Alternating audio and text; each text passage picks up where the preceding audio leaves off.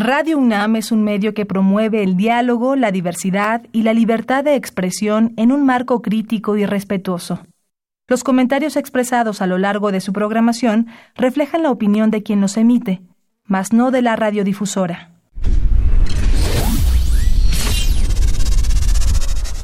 Radio UNAM y la Facultad de Ingeniería presentan Ingeniería en Marcha. Divulgación del conocimiento. Innovaciones tecnológicas. Investigación en ingeniería.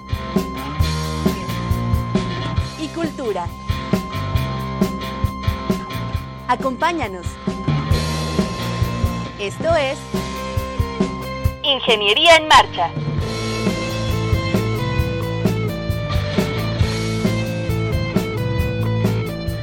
Amigos, muy buenas tardes, ¿cómo están? Los saludamos con el gusto de siempre en su programa Ingeniería en Marcha, hoy martes 7 de mayo de 2019. Eh, les agradecemos su preferencia, gracias por escucharnos. Soy Rodrigo Sepúlveda y me acompaña, como siempre, Sandra Corona. ¿Cómo estás? Estás, Sandy? Hola, muy bien. ¿Cómo están todos? Quiero recordarles que ya está iniciando la transmisión en vivo por Facebook, si nos quieren seguir, para que vean cómo estamos aquí en la cabina. Estamos como Ingeniería en Marcha. También pueden hacer contacto vía telefónica en el 55 36 89 89. Ahí los escucharán Angélica Alegría Rangel y Uriel Fabián Galloso. Y si se han perdido alguno de nuestros programas, pueden descargar el podcast en www.enmarcha.unam.mx. Así es, establezcan comunicación con nosotros amigos. Hoy vamos a tener un programa bien interesante. Vamos a hablar principalmente de geotecnia en monumentos históricos, pero también vamos a hablar un poco de la Sociedad de Exalumnos de la Facultad de Ingeniería y vamos a tener un enlace en nuestra sección de Orgullo FI. Vamos a tener un enlace eh, con eh, un ingeniero egresado de la facultad que está en, eh, en, la Universidad del Sur de California. El programa va a estar muy bueno, vamos a hablar de temas bien interesantes, así que no se vayan, acompáñenos. A fin de reconocer los mejores trabajos académicos en las áreas de ciencias físico-matemáticas, ingenierías y ciencias sociales, Fundación UNAM lanza la convocatoria al Premio de Excelencia Lomnis Castaños 2019 si tu trabajo de titulación aborda temas como reducción de riesgos de desastres, reducción de vulnerabilidad frente a fenómenos medioambientales y geológicos, entre otros, puedes participar. Se premiarán las tres mejores tesis de licenciatura, maestría y doctorado de estudiantes egresados de la UNAM que hayan sido presentadas entre el 8 de abril de 2017 y el 28 de junio de 2019. Para más información, consulta las bases en www www.fundacionunam.org.mx o al teléfono 53 400 904. Estamos de regreso con ustedes y nos acompañan en cabina la ingeniera Hilda Ruiz Estrada, gerente general de CEFI. ¿Cómo estás, Hilda? Bien, gracias, gracias por la invitación. Bienvenida al programa. Y también el ingeniero Enrique Santoyo Reyes, él es presidente actual de la Sociedad de Exalumnos de la Facultad de Ingeniería. ¿Cómo estás? Muy bien, aquí un gusto de participar con ustedes en este gran programa.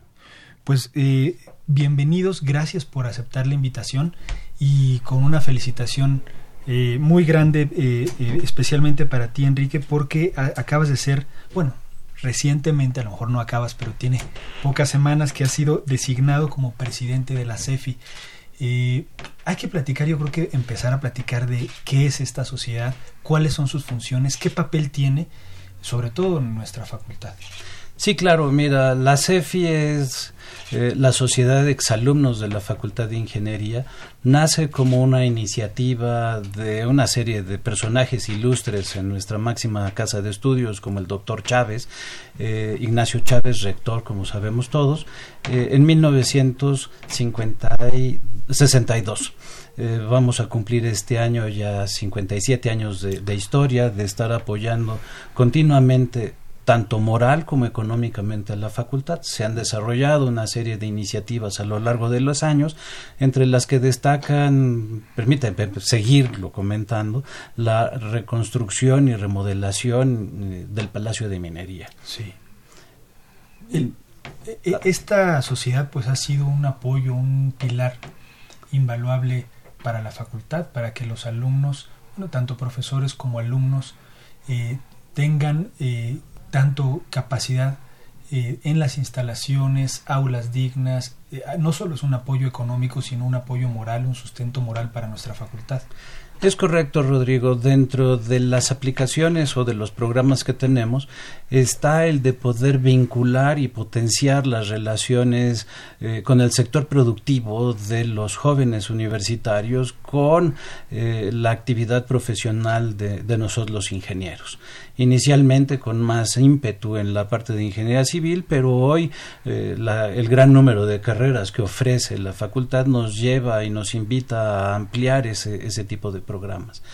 Eh, hemos desarrollado programas de emprendedurismo en donde a los jóvenes se les invita justamente a desarrollar todas sus capacidades creativas y de técnicos capacitados para promover el, desarrollo de, sus carreras y por supuesto de México como, como sociedad completa. Claro.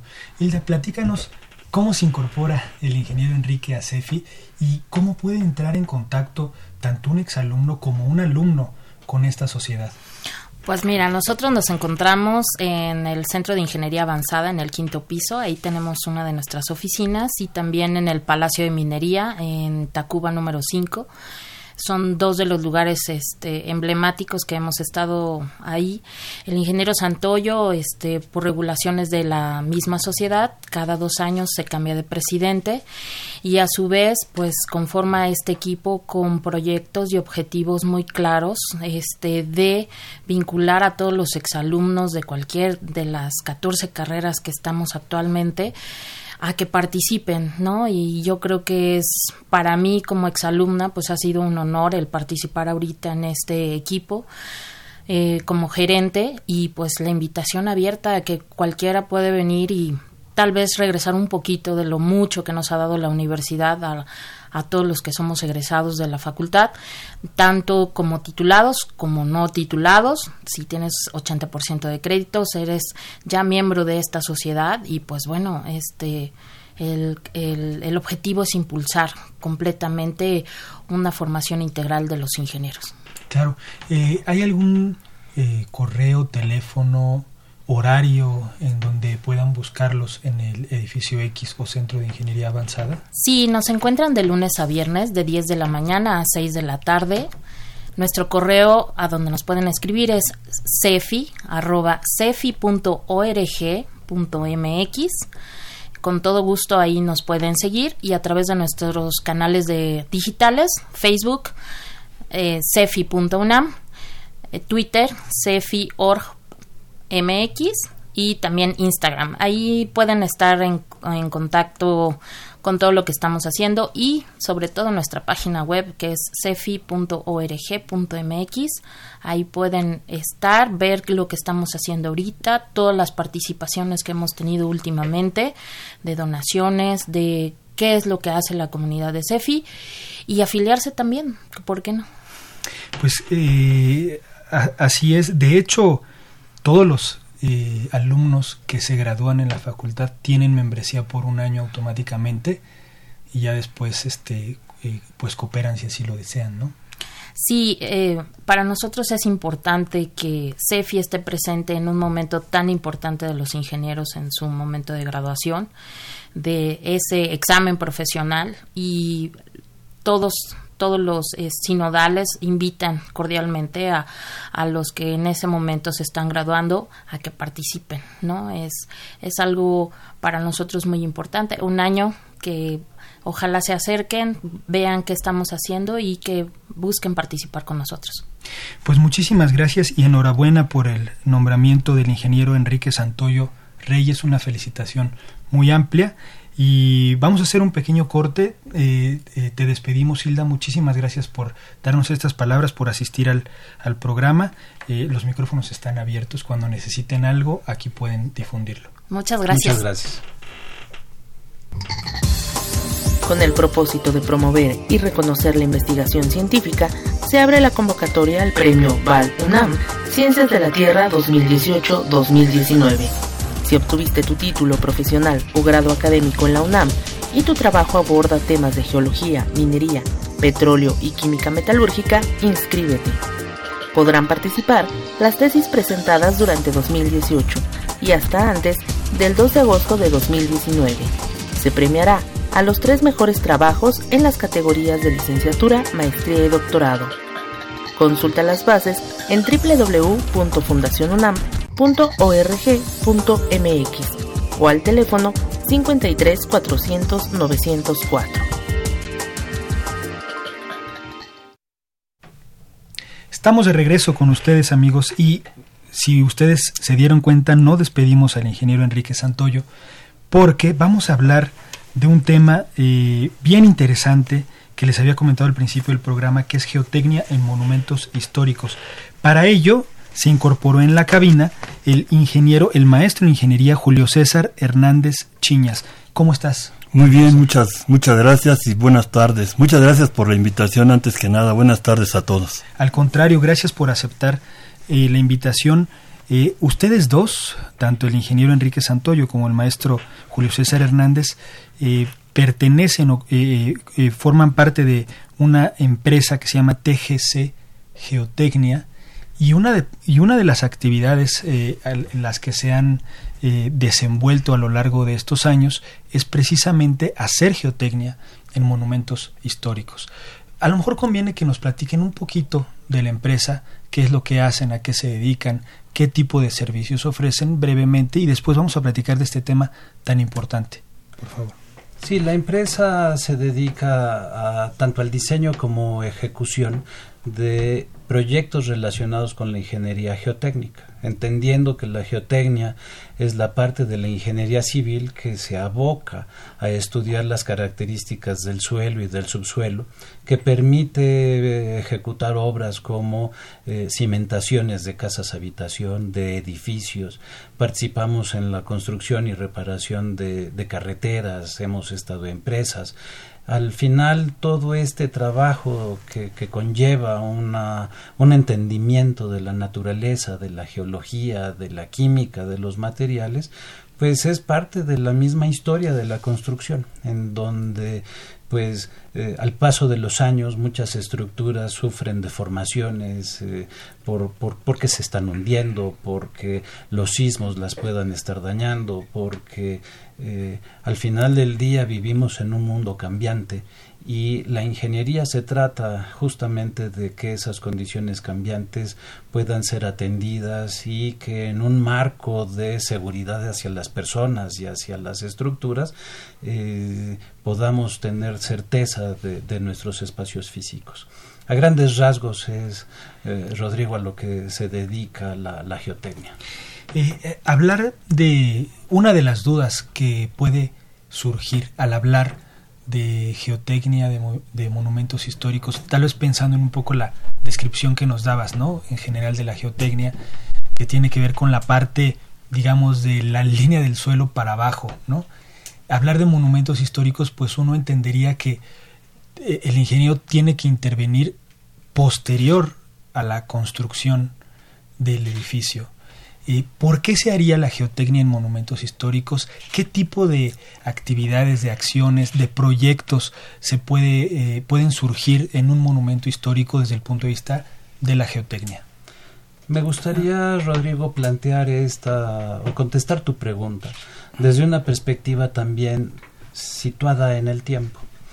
Si nos quedamos pensando en las estructuras históricas que tiene México, indudablemente empezaríamos por las del periodo prehispánico. Sí. en donde sabemos todos que México cuenta con innumerables zonas arqueológicas en las que el paso del tiempo ha sido terrible en cuanto a su propia destrucción o deterioro, eh, en las condiciones de que la propia naturaleza este, entra hacia, hacia una zona arqueológica.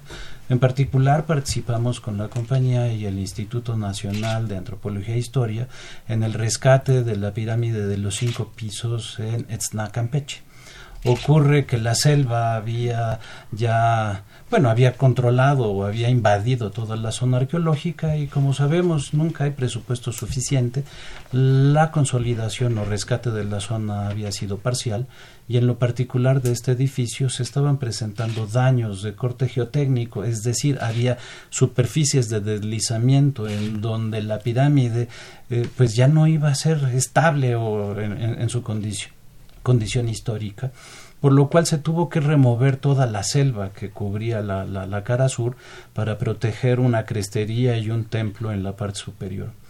Eh, fue un proyecto interesante, eh, con, con, mucho trabajo de corte geotécnico, corte estructural y por supuesto de tecnología de materiales. Tuvimos que estudiar junto con el instituto eh, el tema de las diversas técnicas ancestrales que los mayas habían ocupado para la construcción de esa estructura.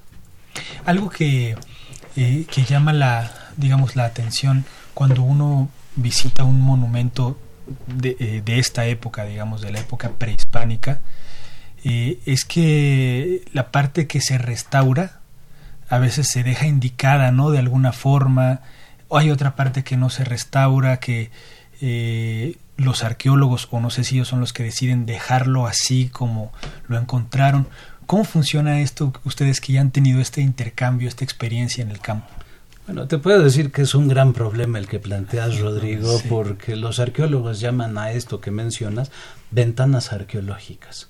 Las ventanas arqueológicas tienen como objeto mostrar a nuestras generaciones el procedimiento constructivo que habían seguido nuestros antepasados pero se vuelve un tema porque para nosotros los ingenieros la geometría tiene que estar completa siempre. Uno no puede dejar un pedazo incompleto porque genera, como sabemos, en, perdonen los términos técnicos, concentraciones de esfuerzos, eh, aceleran las propias deformaciones, no es estable. A nosotros los ingenieros nos gustan las figuras que regulares. quietecita además, ¿no? Exactamente.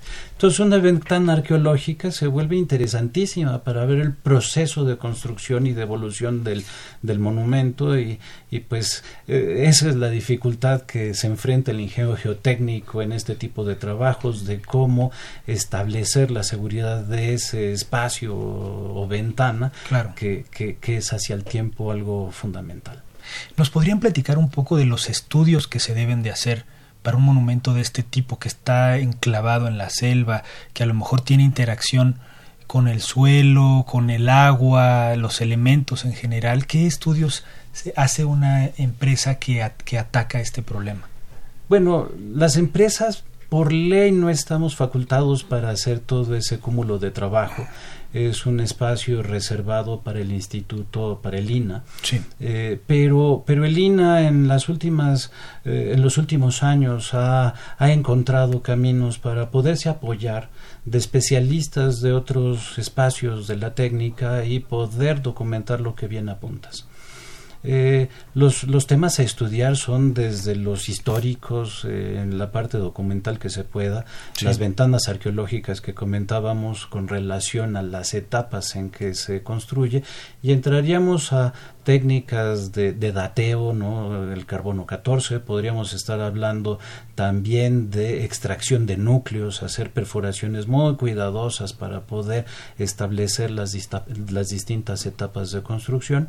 El instituto prefiere técnicas indirectas de exploración como pueden ser los radares de penetración o hoy por hoy hasta el tema de este, las refracciones de láser o LIDAR en donde uno puede ver eh, efectos históricos y culturales muy interesantes. Aquí habría una experiencia que está ocurriendo en Guatemala, en que la National Geographic está escaneando toda la selva guatemalteca en búsqueda de estructuras, precisamente para, para poder hacer un inventario de qué hay y a partir de ahí establecer esquemas de salvamento, esquemas de, reconstrucción en donde aplique y por supuesto de documentar nuestra gran historia prehispánica.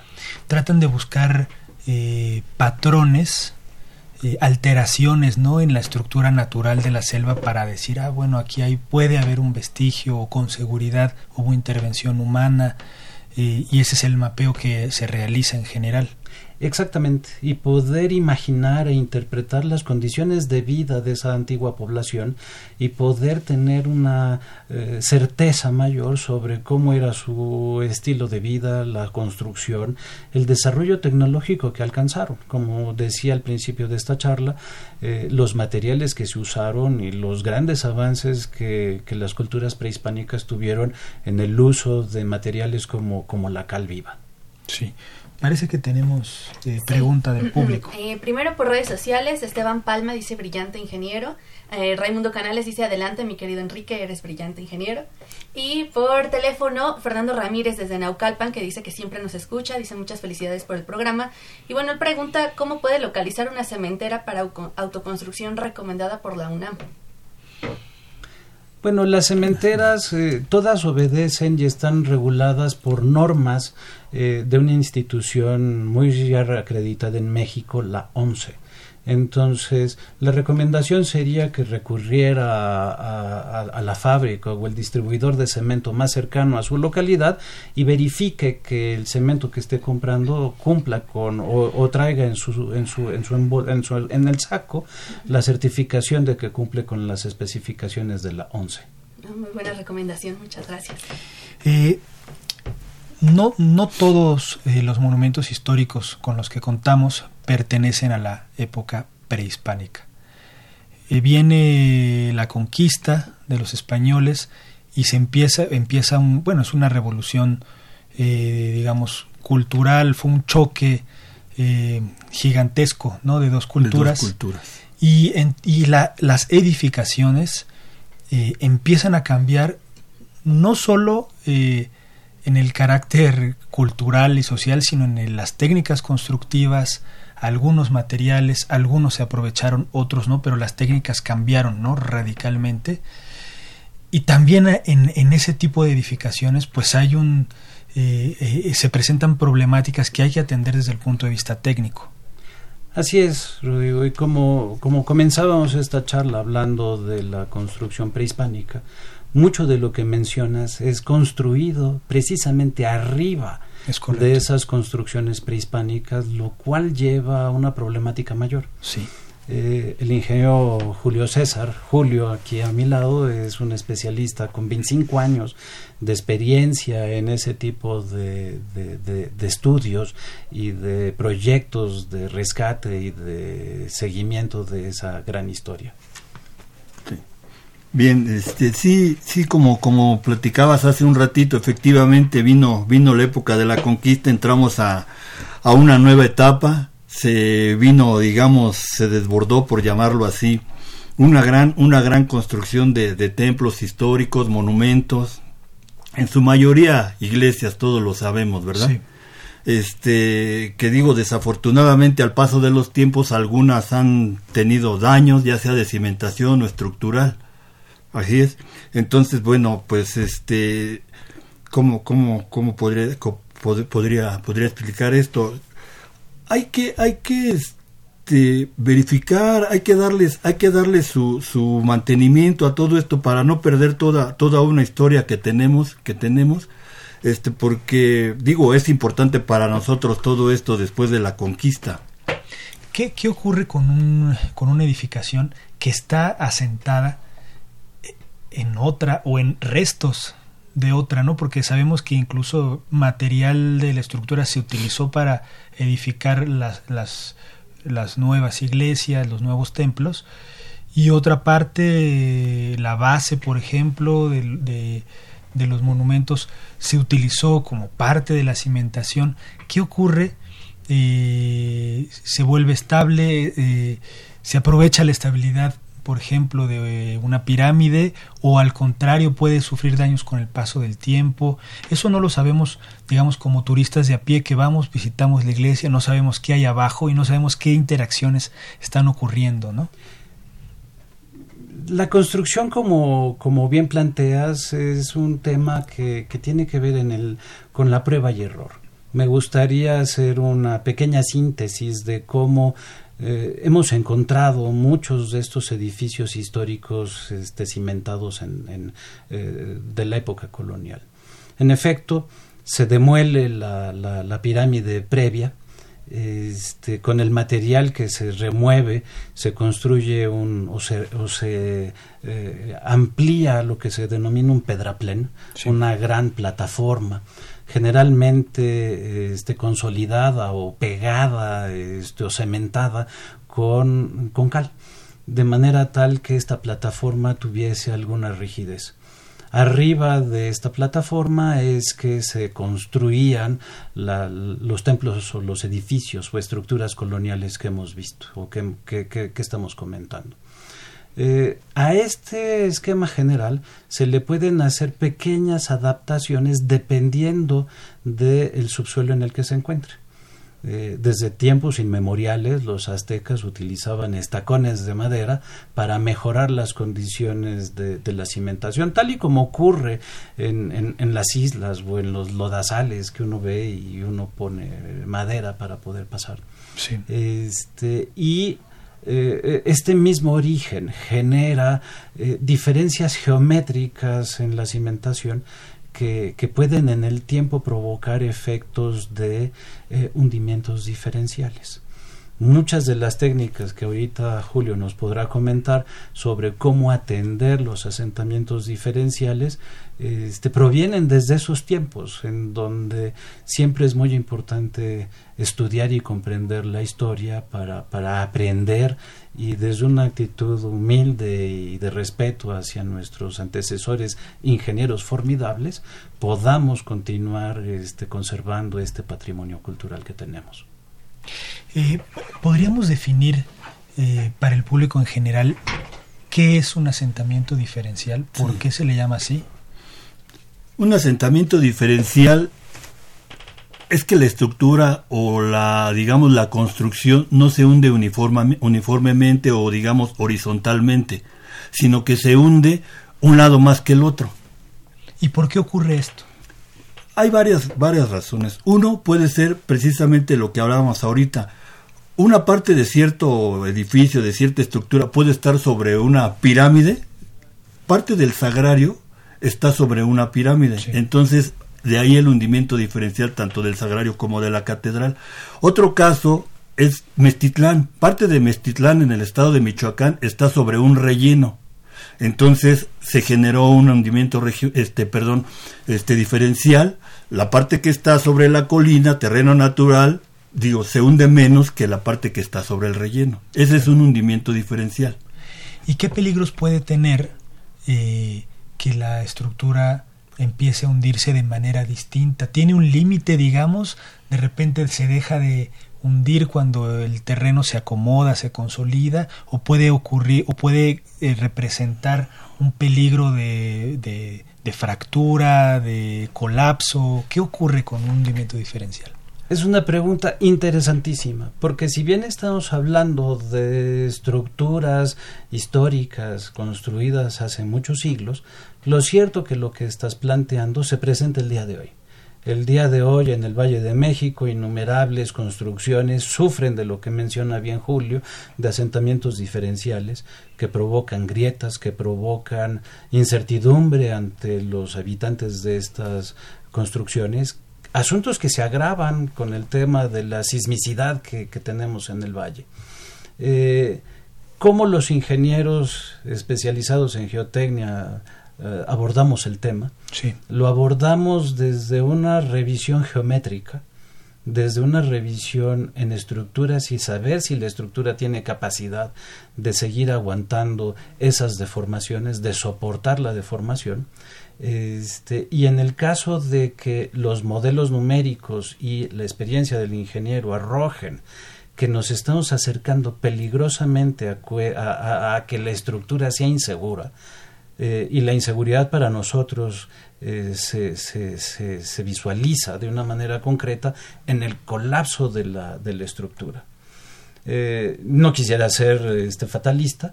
Eh, antes de que la estructura llegue al colapso, por supuesto empiezan problemas de falta de funcionalidad en donde las puertas ya no cierran, en donde las ventanas ya no abren, en donde uno puede tener una silla como las que tenemos aquí en el estudio sobre ruedas y de repente la silla sola se mueve. Eh, este, no son fantasmas, es que el edificio, la estructura está chueca. Digamos, son avisos, ¿no? De que está ocurriendo, ¿no? Son, avisos, efectivamente. Vuelvo, vuelvo y tomo nuevamente el caso de la, de la catedral. La catedral en su fachada poniente entre los ejes 10 y 11 se le generó una grieta vertical, que era precisamente el hundimiento hacia donde estaba la, la, torre poniente, hacia el sur. Entonces se generó, cruzó todo o subió desde, digamos, la, el nivel de la de feligreses, subió, cruzó por las bóvedas y le dio vuelta a la torre poniente. Entonces sí fue un fuerte, un fuerte agrietamiento. Vamos a seguir hablando de la catedral en particular, pero antes tenemos un enlace telefónico con Darío, el ingeniero Darío Urbina Meléndez, eh, y volvemos con ustedes. Eh, Darío, ¿me escuchas? Sí, claro, muy buenos días. Muy buen día, eh, Darío. nos comunicamos contigo aquí desde México. Tú estás en la Universidad del Sur de California. Y bueno, estamos muy contentos, muy orgullosos de esta noticia, de un artículo, tú eres coautor que se publicó en Nature Machine Intelligence.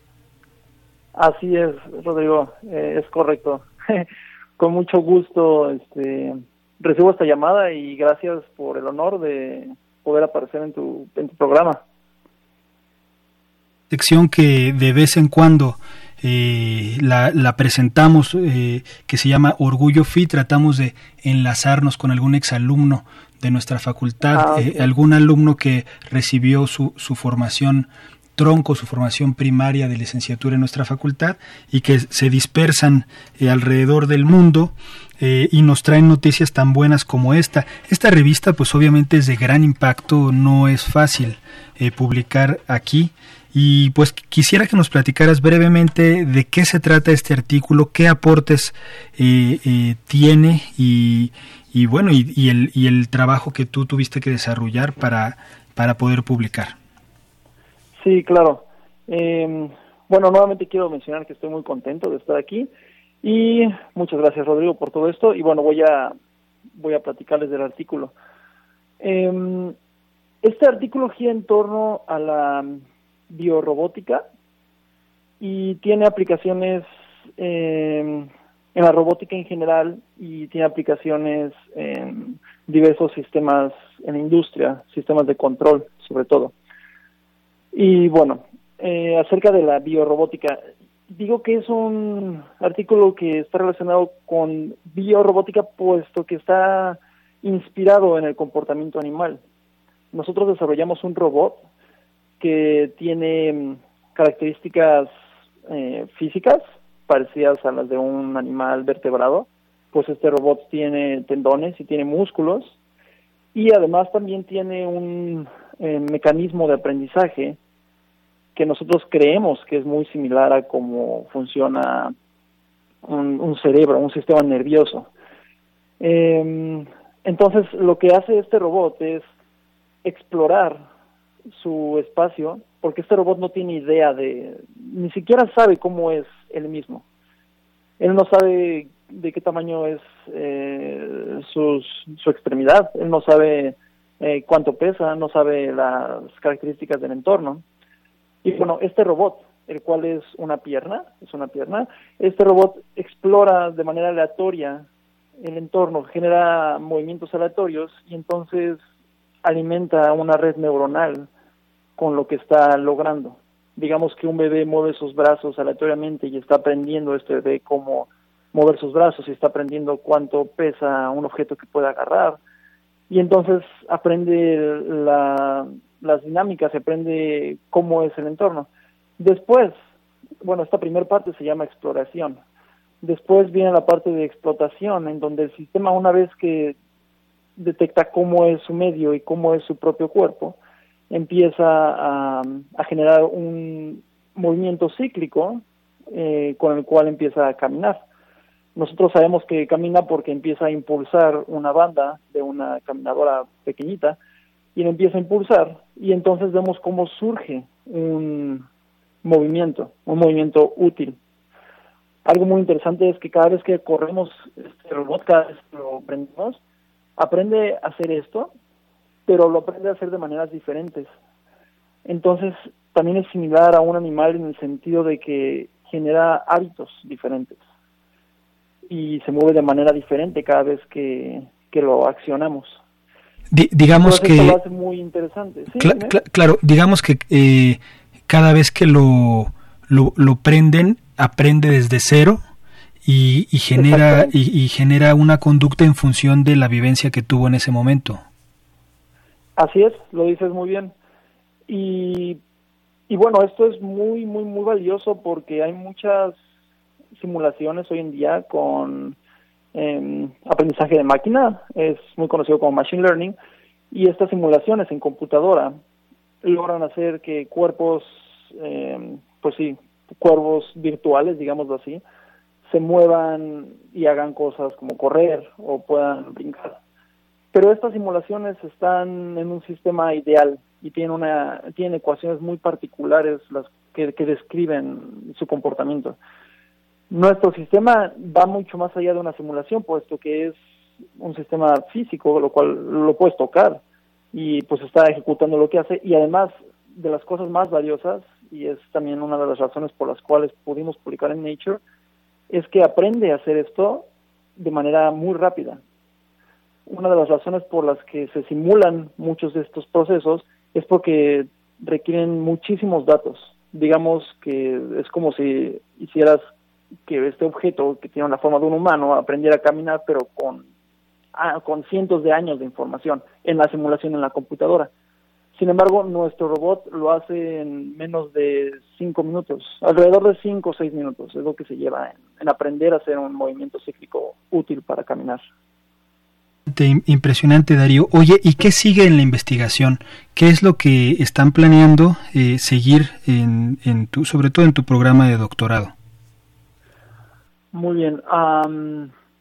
lo que seguiría sería aumentar la complejidad del sistema, puesto que ahorita nada más tiene tres tendones, tres músculos, y em, explorar la transición entre diferentes tipos de marcha.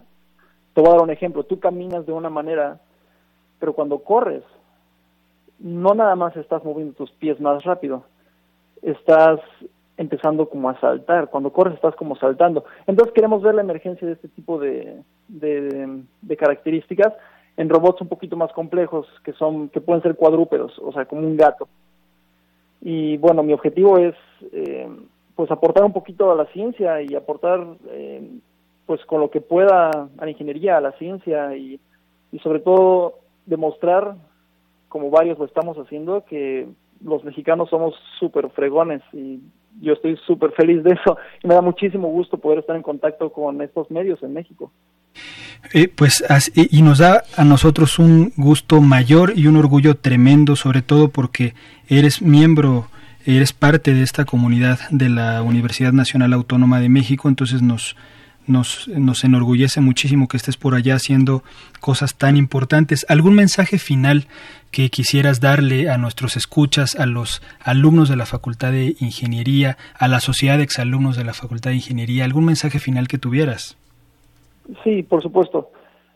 Em, y creo que este mensaje tal vez sea lo más importante de, de mi entrevista porque yo les hablo en particular de un tema de ingeniería y tal vez haya gente de química que me escuche, o gente de sociales, o gente de diferentes ramas de, de, lo que estén haciendo. Bueno, el punto al que quiero llegar es, yo no soy alguien especial, no, no, no soy, no, no es que yo tenga capacidades especiales o que tenga yo este poderes especiales para haber logrado publicar en una revista como esta yo hace unos años veía gente publicando en Nature y yo decía, no, pues eso, como que yo veía que eso no era para mí. Como que yo lo veía muy lejano, lo veía así como que lo iba a lograr, no sé, tal vez nunca. porque realmente es algo muy, muy, muy, muy difícil, pero no porque sea difícil no se puede hacer. Creo yo que cada una de las personas que me está escuchando puede lograr hacer sus sueños y todo está en aportar un poquito cada día. Cada día puedes aportar un poquito y cada día puedes hacer algo que te ayude a lograr lo que deseas. Y sin darte cuenta, si cada día aportas un poquito, al final vas a tener una montaña de aportaciones y vas a lograr hacer cosas que no te imaginabas. Porque estás generando algo que no, que, que de alguna manera no entiendes o no dimensionas, pero estás haciendo algo mucho más grande de lo que te imaginas.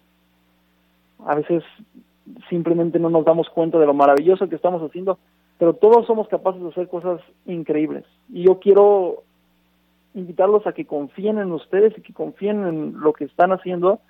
Y también me lo digo a mí, porque yo también me lo tengo que repetir. Necesitamos como repetirnos eso y saber que podemos lograrlo y saber que poquito a poquito, paso a paso, podemos hacer cosas formidables. O sea, somos súper capaces y por mucho que la gente, nos diga que no, que eso no es para nosotros, o que aquí no se puede, o no, no, no, sí se puede y los mexicanos somos muy, muy, muy, muy fregones. Y pues adelante, ese es, ese es mi mensaje. Eh, Darío, muchísimas gracias por tus palabras, por aceptar esta entrevista y, y, pues te deseamos que ya lo tienes, pero un éxito aún mayor que tu paso por la Universidad del Sur de California deje huella y deje en alto el nombre de nuestra facultad. Claro que sí, con muchísimo, con muchísimo gusto. Eh, siempre llevo alto, en, alto el nombre de la facultad y el nombre de la UNAM y México. Y pues, pues esperemos que vengan cosas buenas. Vamos, vamos trabajando duro para lograrlo. Es Darío. Mucho gusto platicar contigo. Muchísimas gracias. Estás en Ingeniería en Marcha. El programa radiofónico de la Facultad de Ingeniería.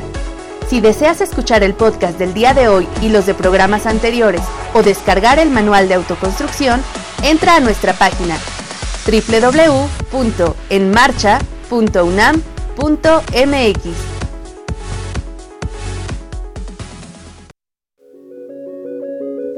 la División de Educación Continua y a Distancia de la Facultad de Ingeniería, pionera en educación continua y con más de 47 años dedicados a la capacitación y actualización en los campos de la ingeniería, te invita a conocer su vasta oferta de cursos, talleres y diplomados en las modalidades presencial y en línea, en temas de infraestructura, obra civil, minería, petróleo, industria, agua, energía, medio ambiente, eléctrica, electrónica, tecnologías de la información y desarrollo de habilidades, entre otros.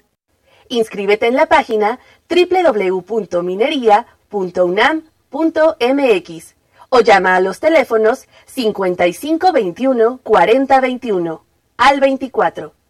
Lo que pasa en el mundo de la ingeniería lo enseñamos en minería. Estamos de regreso con ustedes amigos y antes de este enlace telefónico que tuvimos, eh, nos quedamos, eh, tuve que interrumpir a los inges que tengo aquí en cabina, nos quedamos platicando eh, de el caso de la catedral de nuestra Ciudad de México, que es un caso muy interesante. casi todos los que hemos tenido oportunidad de visitarla en alguna ocasión o en varias, sabemos o hemos escuchado que tenía y problemas de hundimientos pues severos y que y algunos pocos o no sé si eh, muchos eh, nos hemos enterado que este, este problema se ha ido solucionando o se solucionó.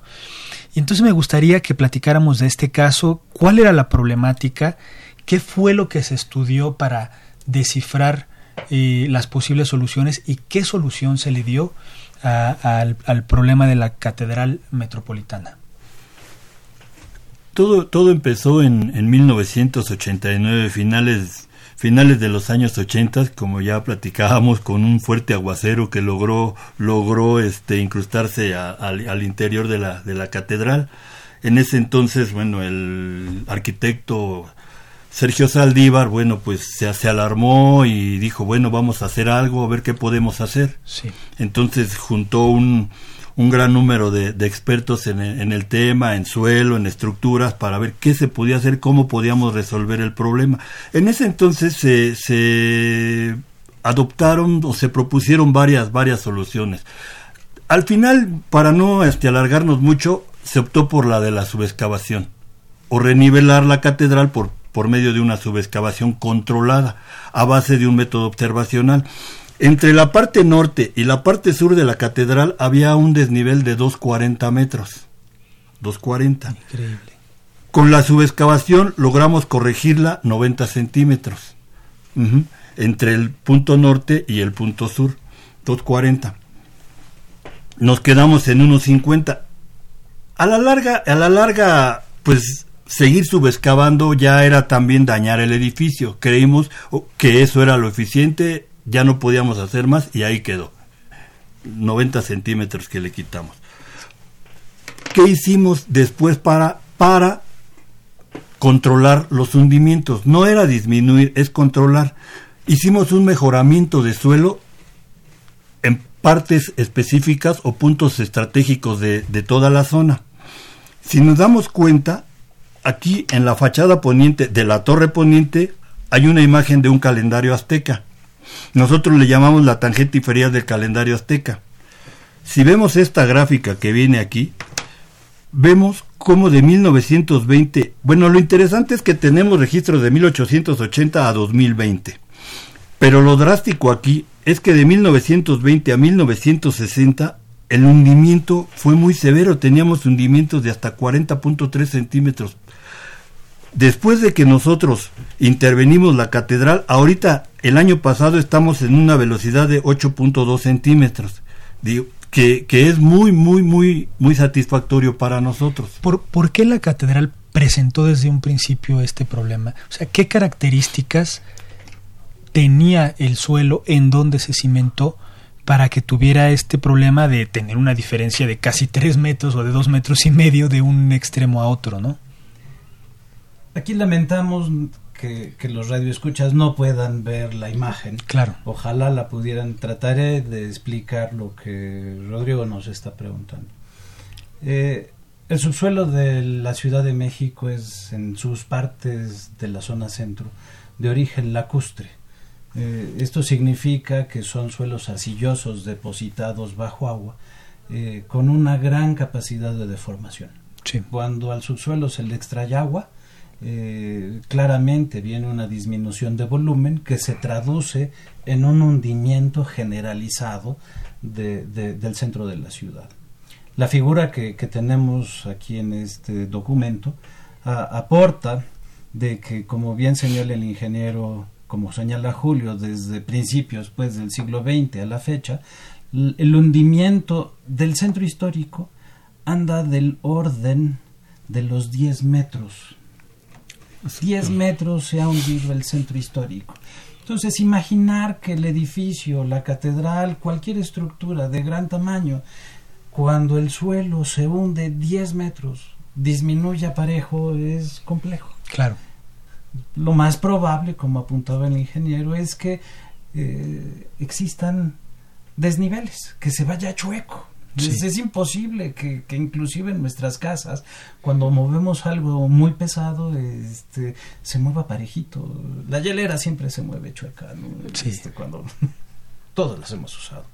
Este, e, ese diferencial de más de dos metros, por supuesto, genera distorsiones estructurales que inducen, que generan tensión en los muros, en las bóvedas, en las columnas, y como describió el ingeniero, se presentan grietas, fisuras, por donde el agua entra, por donde pues los usuarios, como decía yo hace un rato, resultan eh, que los edificios ya no son funcionales. digamos que fue el aviso, ¿no?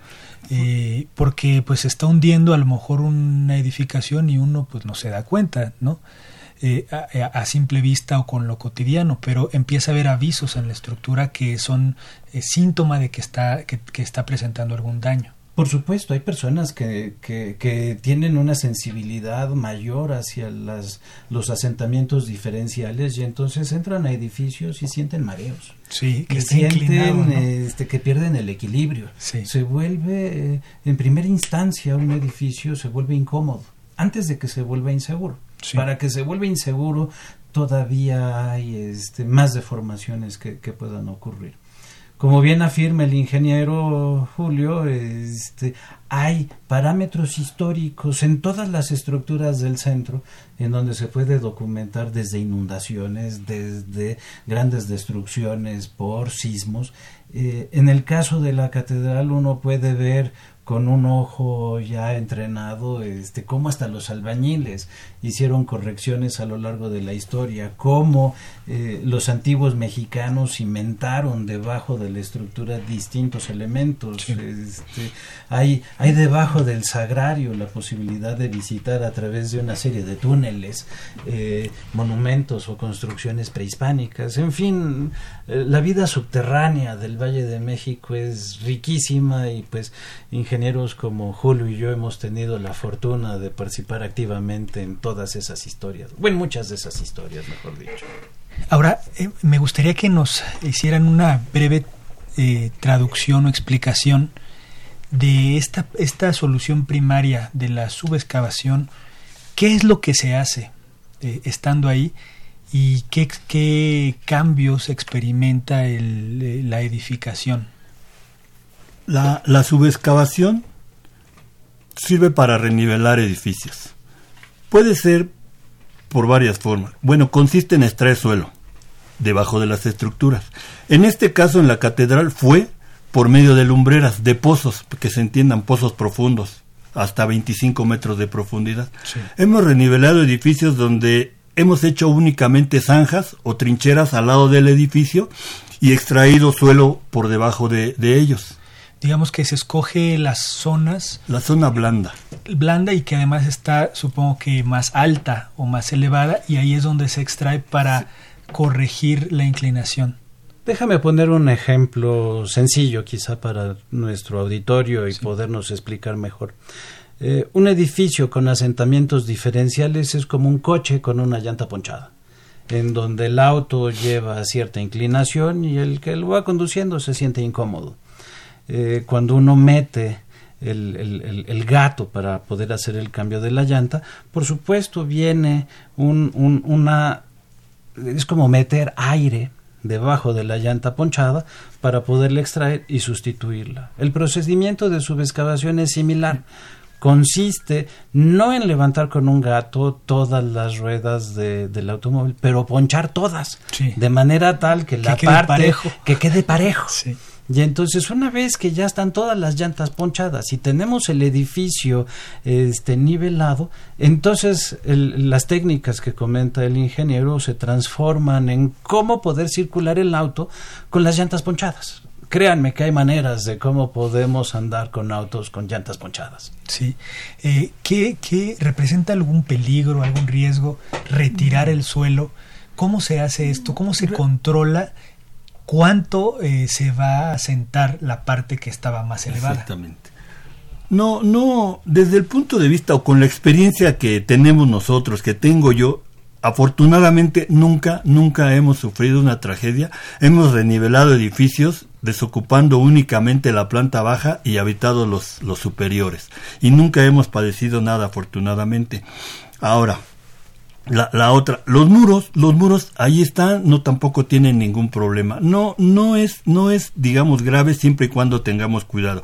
¿Cómo, ¿Cómo lo controlamos por medio de nivelaciones topográficas? Y algo que se le ocurrió al ingeniero Santoyo Villa y, y a nosotros nos resultó muy, muy bueno fue instalar mangueras convencionales como las que usan los albañiles, colocadas en cada una de las esquinas o en cada una columna y esas están todo el tiempo, todo el las ocho horas del día, los 365 días, siempre, y con eso controlamos el movimiento.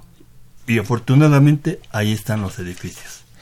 ¿Se siente algún cambio, algún efecto? ¿Se siente que a uno le mueven el piso cuando está asentándose? Sí, efectivamente, como lo dije, lo hemos hecho con gente habitando los edificios y nos han, nos han dicho, oiga, yo ya siento que mi edificio ya está cambiando, ya me siento mejor, ya no estoy como, como estaba. Dice, yo tenía que poner calcitas en la estufa, en el comedor, no, ya no las tengo, las voy quitando poco a poco. La gente lo siente. Tenemos una pregunta del público. Sí, Rosario Velázquez de Lindavista nos dice que le da mucha alegría escucharnos, muchas felicidades, y pregunta si podrían repetir cómo se llama la compañía para la calidad del cemento y cómo se comprueba esa calidad. Sí, hay diversos fabricantes a nivel nacional de cemento y quien tiene la responsabilidad de que el cemento eh, cumpla con lo que estamos esperando es el 11 es una oficina este, dedicada a normalizar los materiales de construcción. Tienen su página en internet, este, eh, es un 11 como el número con una doble N por ahí, este, es fácil de encontrar. Perfecto. Eh, ¿cuánta, ¿Cuánto material se tuvo que retirar eh, en la catedral? Y a lo mejor no solo en metraje cúbico, sino digamos, el, el, el tamaño, para que nosotros dimensionamos, eh, dimensionemos eh, cómo fue este proceso de retirar el suelo, cuánto se retiraba para poder renivelar. No, no traigo, no traigo, desafortunadamente no traigo el número, no, no lo traigo, pero sí fue una gran cantidad, fue una labor, una labor titánica, extraer al, en todo lo que es el contorno de la catedral, el interior, se ubicaron 32 lumbreras 32 lumbreras a 20, 25 metros de profundidad, como les decía, y no recuerdo el número, no quiero decirlo algún error por ahí, pero sí fue una gran, una gran cantidad de material. ¿eh? El tema, como bien apunta Julio, es una cuña la que se extrajo. Sí. En la parte de la calle de Guatemala al norte fueron los 90 centímetros. Hacia la parte frontal, el zócalo, ahí no se subescavó grandemente. Entonces se podrá imaginar el público un gran triángulo que en la parte de atrás era de 90, al frente de cero, este por el ancho completo del edificio, entonces como bien apunta Julio, muchos muchos camiones. este dicen que al día de hoy se sigue hundiendo como, como el resto del centro de la ciudad. Se, la catedral se monitorea en especial, se siguen haciendo trabajos para evitar que se vuelvan a presentar estos asentamientos y que sean diferenciales. Si, podemos volver a ver esta, esta imagen. Este, e, efectivamente, sí seguimos monitoreando la catedral. Este, cuando, cuando iniciamos el trabajo, entre este punto que está aquí, que es la columna o el eje C3, el ábside es este, este es el altar de los reyes. Entre este punto y este se hundía a una velocidad de 12 milímetros por año. Ahora ya lo hace a menos de a, a 0 milímetros prácticamente. Quiere decir que esta parte y esta se hunde uniformemente. Sí, lo hemos mejorado. No quiero decir que ya no se hunda, sí se hunde, pero ya se hunde a menor velocidad que como lo hacía anteriormente. Y, parejo. Y parejo. Estas mediciones que apunta Julio las realizamos cada dos años este, en el ánimo de poder eh, establecer que nuestros monumentos van se están cuidando y como parte de una actividad y servicio social a nuestra ciudad. Eh, ¿Algún día se dejará de hundir el centro de la ciudad? En el momento que dejemos de extraer agua del subsuelo. Sí, así es. Eh, eh, ¿hay, ¿Hay algún otro, el, el, tiempo se nos está acabando, solo quisiera eh, agradecerles, invitarlos a lo mejor para hacer una segunda parte de este programa que es súper interesante, agradecer su, su, generosidad al compartirnos este tema que además es multidisciplinario, ¿no? Tratamos un poco de historia, un poco de cultura, geotecnia, por supuesto, y muchas gracias por su presencia. Tenemos un anuncio último y los despido eh, ahorita. Efectivamente, queremos invitar a nuestra comunidad a que conozcan las actividades de docencia e investigación que se llevan a cabo en la Facultad de Ingeniería en torno a la ingeniería. Tendremos nuestro evento llamado La Energía en la Facultad de Ingeniería este 9 de mayo, este jueves, de 10 de la mañana a 2.40 de la tarde en el auditorio Javier Barro Sierra. Es el auditorio principal de la facultad, el que está frente a la alberca de, de Ciudad Universitaria. Hablaremos de concentradores solares, biocombustibles, programas de eficiencia energética de la UNAM y si quieren ver la programación, está en el portal de ingeniería. Perfecto. Muchas gracias, Sandra. Pues muchísimas gracias, muchísimas gracias por su, por su entrevista. El ingeniero Enrique Santoyo, el maestro Julio César Hernández, gracias por aceptar esta invitación. A las órdenes. Gracias. No nos vamos sin antes dar los créditos. En la producción está Pedro Mateos, en las redes sociales Sandra Corona, en la coordinación de comunicación María Eugenia Fernández, apoyo logístico Elizabeth Avilés, la página web José Luis Camacho y en los controles técnicos Gerardo Zurrosa. Continúen disfrutando de la programación musical que Radio UNAM tiene para ustedes. Hasta pronto.